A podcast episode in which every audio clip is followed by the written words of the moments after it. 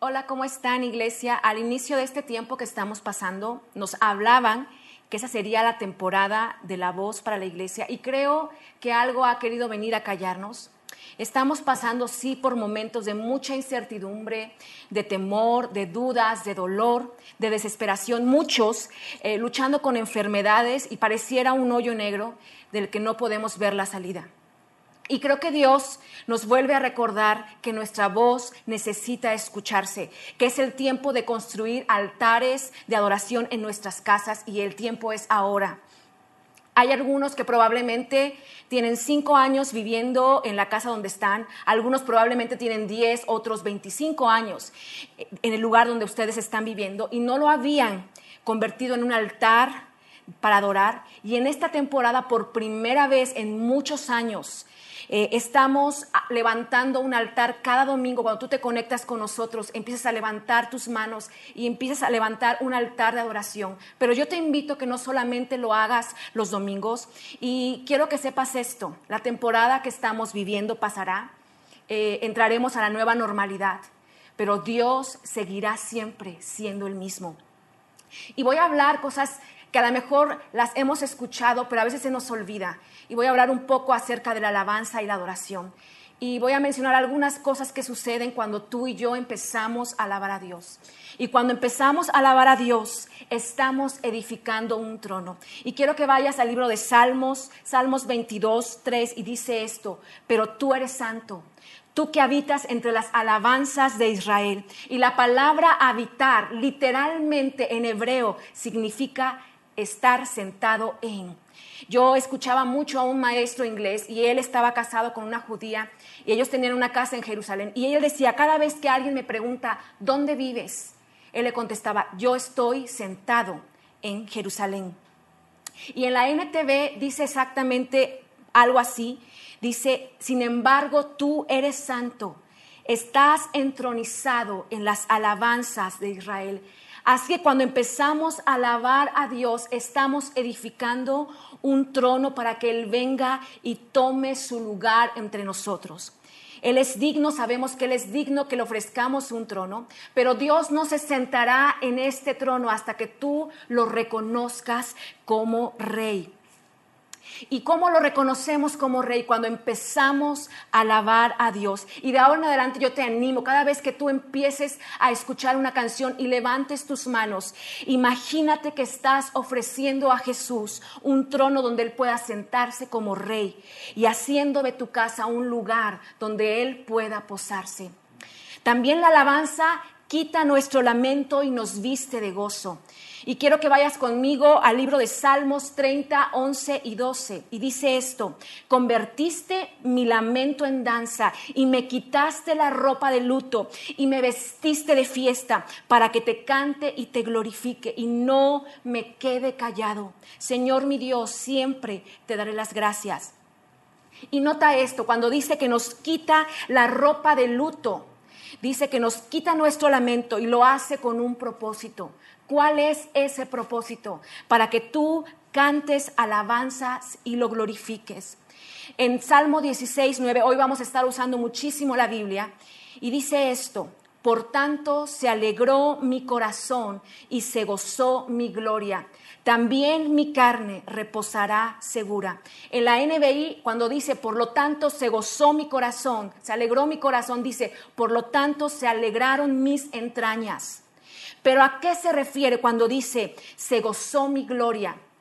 Y Pedro nos explica qué es la gloria y nos, nos lleva al libro de Hechos 2.26 y él dice esto, por lo cual mi corazón se alegró y se gozó mi lengua.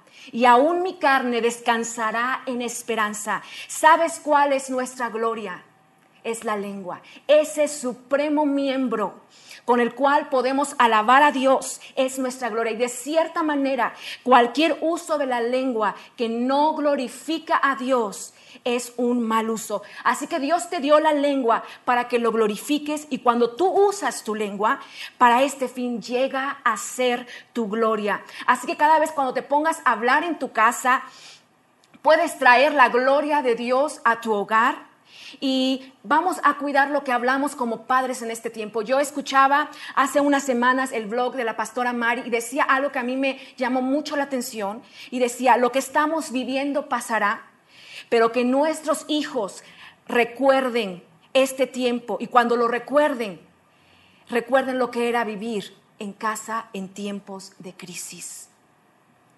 Y mira lo que dice Isaías 61.3, ¿a qué ha venido Jesús? Si tú estás luchando con tristezas, con tantas cosas que hoy en día eh, hemos estado pasando como iglesia, dice la Biblia que Jesús vino a esto, en Isaías 61.3, a ordenar que a los afligidos de Sión se les dé gloria en lugar de ceniza, óleo de gozo en lugar de luto, manto de alegría, de alegría en lugar de un espíritu angustiado, y serán llamados árboles de justicia, plantíos de Jehová para gloria suya. Pero hay una versión que a mí me encanta y es una versión que está en inglés, se llama El mensaje. Y te la voy a leer lo que dice en español. Y dice esto, para cuidar por las necesidades de todos aquellos que se lamentan en Sión. Yo no sé dónde nos estás viendo, pero Dios viene a cuidarte donde tú estás, a la gente de tu estado, a la gente de tu nación. Y dice, y darles ramos de rosas en lugar de cenizas, mensajes de gozo en lugar de noticias de desastres, y un corazón que alaba en lugar de un espíritu espíritu desganado. Y dice, y los voy a llamar robles de justicia plantados por Dios para demostrar su gloria. has estado luchando, como decía, con depresión, con ansiedad, como nos han estado hablando. A lo mejor ha, ha habido un bombardeo de pensamientos que hemos permitido por la situación que pasamos. Y no solamente se ha quedado en simples pensamientos, pero ha habido un tormento a tu mente. Tienes que saber que si esa voz que escuchas en tu mente te si esa voz que escuchas en tu mente te atormenta, detrás de esa voz sí hay una persona y ese es Satanás. Y quiero decirte que hasta que tú tomes la autoridad, Él no se irá, porque el temor que tú no enfrentas hoy crecerá delante de ti. Los, los enemigos que hoy tú no enfrentas serán gigantes el día de mañana. Escuchaba hace unas semanas a un, a un conferencista y decía esto. Se vale llorar en medio de la tormenta. Se vale derramar lágrimas delante de Dios. Pero no permitas, iglesia, que tu alma caiga en depresión. Se vale llorar, pero no se vale anclarse en la tristeza. Y nos lleva a la historia cuando los discípulos se suben a esa barca y empiezan a navegar. Y de pronto viene una tormenta y sabemos la historia, nos han contado la doctora TikTok eh, eh, en la escuela dominical, todo el tiempo la hemos escuchado. Y de pronto aparece como de a lo lejos un fantasma y empiezan a gritar, asustados. Y dentro de esa tormenta que venía, dice la Biblia que, que, que, lo más tonto que alguien hubiera podido hacer es bajarse de la barca. Pero Pedro lo que hizo, dio un paso afuera, empezó a caminar sobre el mar. Y sabes que él no caminaba solamente sobre el mar. De hecho, nadie puede caminar sobre el agua. ¿Sobre qué caminó Pedro? Pedro caminó sobre el ven de Jesús. Eso es lo que a Pedro lo mantuvo a flote, porque no hay nada más seguro, iglesia, y más estable que la palabra de Dios, que el ven de Jesús. Mientras Pedro estaba fijándose en Jesús, se mantuvo a flote. Mantenerse a flote en una tormenta como esta solamente es cuestión de enfoque. Pero nos fijamos, si nos fijamos en la tormenta, nos sentiremos abrumados. Yo te invito a que cambies tu tiempo de estar en el Twitter, en ver noticias, cámbialo por leer la Biblia. Tu tiempo de que te la pasas viendo noticias, empieza a, a leer la palabra de Jesús. Su palabra es lo único que te va a sostener. La palabra de los políticos, la palabra de los medios de comunicación, la palabra de los científicos no es segura. La estabilidad está solo en la palabra de Dios, porque quiero que te lleves esto el día de hoy. Hay un lugar, un seguro fundamento en el que puedes depositar a tu familia. Hay una seguridad que puedes llevar, tomar el día de hoy. Hay una fe que va a resistir a todas las tormentas que enfrentaremos. Tal vez hay muchas preguntas en tu vida, pero cuando tú lees la palabra de Dios, hay cosas que tú puedes saber, más allá de toda duda, más allá de todo temor, más allá de cualquier intimidación. Es un fundamento seguro para tu vida. Podemos decir, como decía Moisés, en el libro de Éxodo 15, 2, el Señor es mi fuerza y mi cántico, Él es mi salvación. Y no solamente lo dijo Moisés, pero muchos años, muchos años más adelante, David lo decía en el Salmo 118, 14. El Señor es mi fuerza y mi canto, Él es mi salvación. Y yo te invito que tú te voltees y mires a la persona que está a tu lado y dile a los ojos, Dios es mi fortaleza. Y sabes que la fortaleza, la fuerza de Dios se convierte en una realidad cuando tú y yo nos damos cuenta lo débiles que somos. Tal vez has batallado con pensamientos de muerte. Tal vez han venido a tu mente tantas cosas que te han bombardeado. Y sabes lo que dice en el Salmo 118, 17. Yo voy a dar algunos versículos. Dice, no moriré, sino que viviré y contaré las obras que ha hecho el Señor.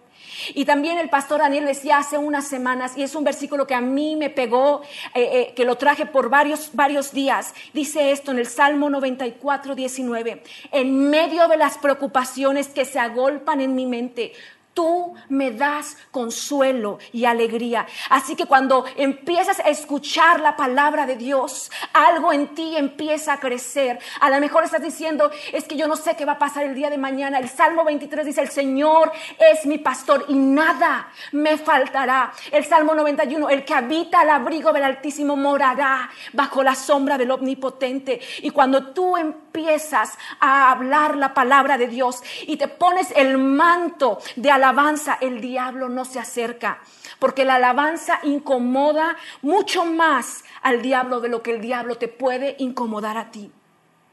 Otra cosa que hace la alabanza es, el alabanza es un arma espiritual y me encanta este versículo en Salmos 8.2 dice, de la boca de los niños y de los que maman fundaste la fortaleza a causa de tus enemigos para hacer callar al enemigo y al vengativo. Y tienes que saber que Dios tiene enemigos y uno de ellos en particular se llama el enemigo y el vengativo. ¿Y quién es este, este personaje? Es Satanás. Y dice que hay una forma de hacer callar, que Dios le, hace un, le, lo calla literalmente al diablo. ¿Cuándo? Cuando empezamos a alabar a Dios. Pero ¿por qué tenemos que hacer callar al diablo? Porque dice la Biblia que Satanás continuamente está noche y día acusándonos. Y tal vez podemos preguntar, Señor, ¿por qué no lo haces callar tú? Y Dios te responde, porque te he dado a ti el arma para hacerlo. ¿Y cuál es esa arma? Es la alabanza. Y Jesús nos aclara un poquito más este versículo que fue la última semana cuando Dios estuvo en esta tierra antes de ir a la cruz del Calvario. Y es en Mateo 21, 15 y 16 y dice esto.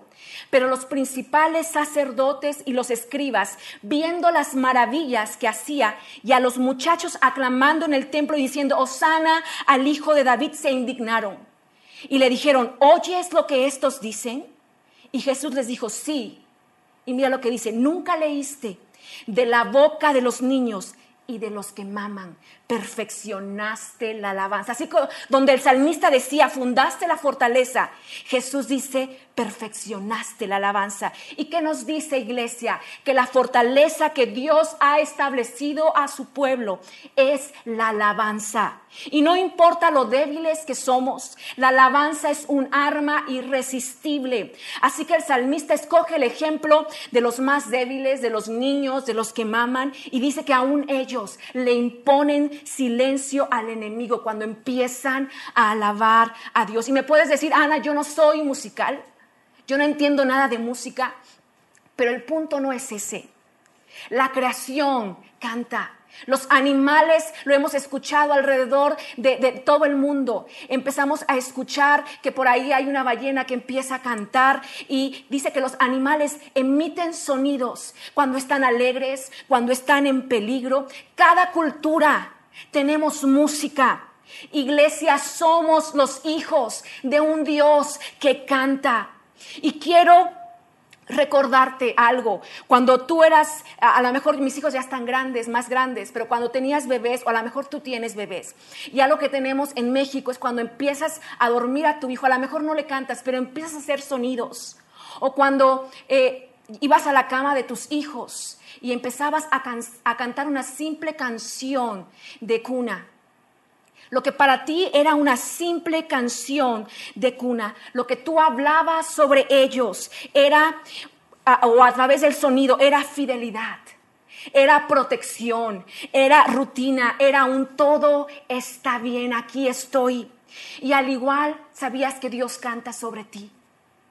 Dice, hay un versículo que mi mamá me enseñó cuando yo era niña y hoy, hoy en día que lo, que, lo, que lo hablo y que se lo he enseñado a mis hijas. Es una realidad. Esto está en el Salmo 42, 8 y dice esto, pero de día mandará Jehová su misericordia y de noche su cántico estará conmigo y mi oración al Dios de mi vida. Entonces Dios empieza a acurrucarte. Mientras tú piensas que estás solo o sola, Dios ha estado cantando sobre tu vida. Y si el canto que tú, tú empezabas a cantar sobre tus hijos traía paz, ahora imagínate el poder del canto de Dios sobre tu vida. Yo he escuchado que aún hay personas que han tenido derrames cerebrales que han perdido ah, la habilidad de hablar, pero frecuentemente mantienen la habilidad de cantar. Solían pensar que la música era procesada en el hemisferio derecho, pero ahora por investigaciones y resonancias magnéticas sabemos que la música se procesa globalmente en tus habilidades de lenguaje, en tus habilidades emocionales y motoras, se usa en la mediación y en el remedio. Y tú pensabas que hoy que terminaste de cantar eran unas simples canciones y levantaste tus manos, pero mientras tú levantabas tus manos, Dios te estaba sanando desde adentro. Hay poder, iglesia, en tu canción. Hay poder aún cuando ya sientes que no tienes esperanza, cuando estás sufriendo, estás pasando dolor. Hay poder. Otra cosa que hace la alabanza es preparar el camino para que Él intervenga sobrenaturalmente. Y en el libro de Salmos 50, 23 dice esto, el que ofrece sacrificios de acción de gracias me honra. Y mira esto, y al que ordena bien su camino, le mostraré la salvación de Dios. Dice que el que prepara el camino empieza a dar oportunidad para que se manifieste la salvación. No importa la situación en la que estés. Y hay un ejemplo muy bueno que es el ejemplo de Jonás, el pobre Jonás. Y sabemos la historia. Eh, Jonás, Dios le dice, Jonás, quiero que te vayas a Nínive. Y Jonás dice, no me voy a ir a Nínive, me voy a ir a Tarsis. Y empieza a navegar y sabemos la historia, que lo lanzan al mar y de pronto viene una, ballena, un, pez gigante y se lo traga.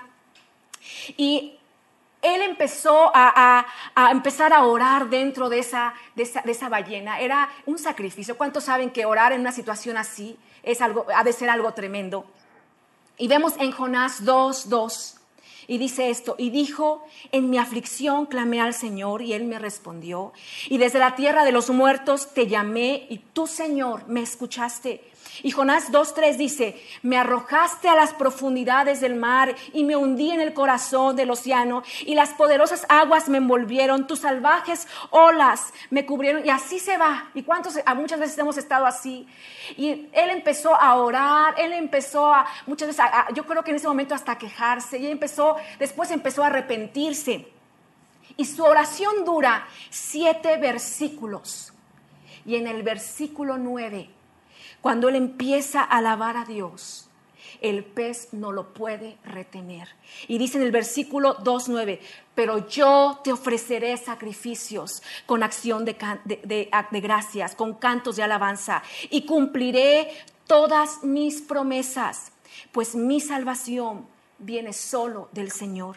Y mira lo que dice en el versículo 10. Y entonces el Señor ordenó al pez escupir a Jonás sobre la playa. Él necesitó un gran sacrificio y empezó a dar gracias y empezó a alabar. Y sabes qué? Tuvo un buen resultado. Vale la pena. Cuando Dios le ordena a, a la ballena vomitar a Jonás, cuando él empieza a alabar a Dios. Y hay un ejemplo que a mí me encanta y yo lo he, lo he hablado muchas veces. Si tú has estado eh, en nuestras reuniones en, City Church, a mí me encanta este versículo porque yo creo que todos en algún momento hemos pasado una situación que vemos tanta obscuridad y que no podemos ver ni un rayito de luz y es Pablo y Silas. Y sabes la historia, Pablo y Silas eh, llegan a una ciudad y empiezan a predicar el Evangelio y hay una mujer que los iba siguiendo y esta mujer tenía un espíritu de adivinación y Pablo ya estaba cansado y entonces lo que Pablo hace es echar fuera el demonio que estaba en esta mujer porque el espíritu de adivinación es un demonio. Y la ciudad entera estaba conmocionada, estaban tan acostumbrados a que esta mujer les dijera su futuro y, estaban tan, tan enojados que Pablo y Silas son llevados a la cárcel de máxima seguridad, son golpeados y terminan en la celda, no solamente en la cárcel de máxima seguridad, sino terminan en la celda de castigo, en el calabozo. Era un, lugar que estaba subterráneo, bajo la tierra, donde ahí hacían todas sus necesidades, ahí comían, era un lugar eh, húmedo, olía horrible, yo supongo. Y ellos están ahí y no solamente los dejan en ese lugar, pero todavía no les basta esto, sino los atan de pies y manos. Y en medio de la noche, Silas hubiera podido decirle, Pablo, o sea, no tenías que hubieras, hubieras, te hubieras concretado solamente a predicar el Evangelio? ¿Por qué tuviste que empezar a sacar demonios? Miren dónde estamos. Y muchas veces estamos así, Señor, ¿por qué me sucede esto? Pero ¿sabes lo que hicieron ellos? Dice que estando a la medianoche, empezaron a cantar.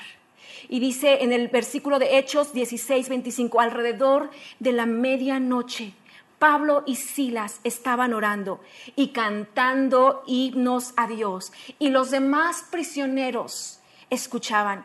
Y yo creo que en, esta cárcel de máxima seguridad jamás se había escuchado gente que cantara y que alabara a Dios. Y mira lo que dice en Hechos 16, 26. Y de repente hubo un gran terremoto y la cárcel se sacudió hasta sus cimientos. Y al instante todas las puertas se abrieron de golpe y a todos y a todos y a todos los prisioneros se les cayeron las cadenas. Aquí nos habla que no solamente hubo libertad para ellos. Dice que las cadenas se cayeron, de donde ellos estaban tomados, agarrados, se cayeron. Pero no solamente a ellos, cuando empezamos a alabar a Dios, hay algo que sucede a nuestra área. Y dice que de repente, de repente hubo algo que trajo libertad a los demás. Y a lo mejor tú has estado orando por esos de repente sobre tus hijos.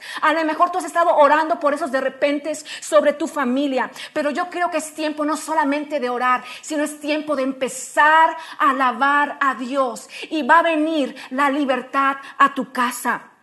No importa, iglesia, qué tan oscura sea la noche.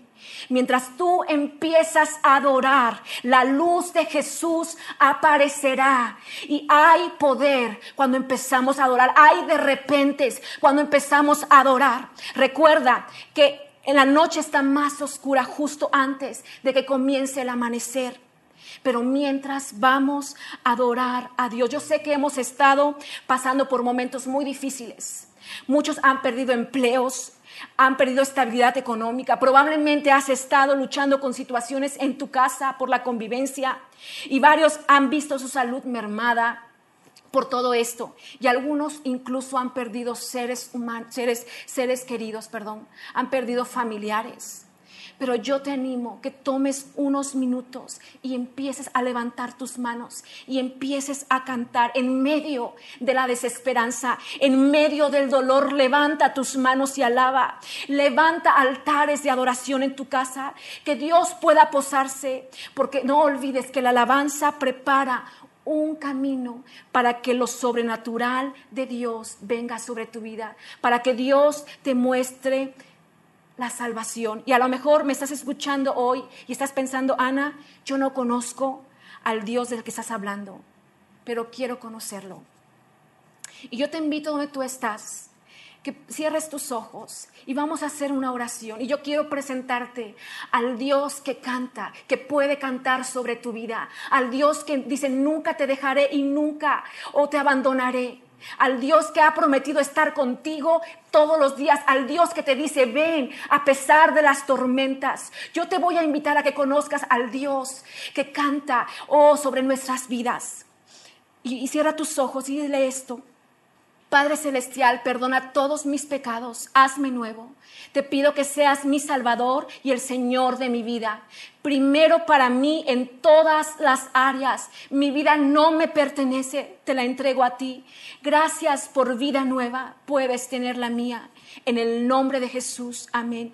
Y tú que has estado en muchas luchas, en tiempo, es tiempo como iglesia de que nos levantemos, nos despertemos y empecemos a alabar a Dios. Yo te invito a que te pongas de pie y levantes tus manos y vamos a alabar a Dios con todo nuestro corazón y vamos a permitir que la presencia de Dios descienda. Pero yo te reto que no solamente lo hagas los domingos, pero prepara un momento. Muchos dicen es que yo no tengo tiempo, es que me la paso, pero muchas veces nos pasamos mucho tiempo viendo noticias, viendo series y no está mal pero toma unos minutos cada día y empieza a levantar tu voz. Empieza a traer la gloria de Dios sobre tu hogar y empieza a clamar por rezos de repentes en medio de la tormenta. Que Dios te bendiga.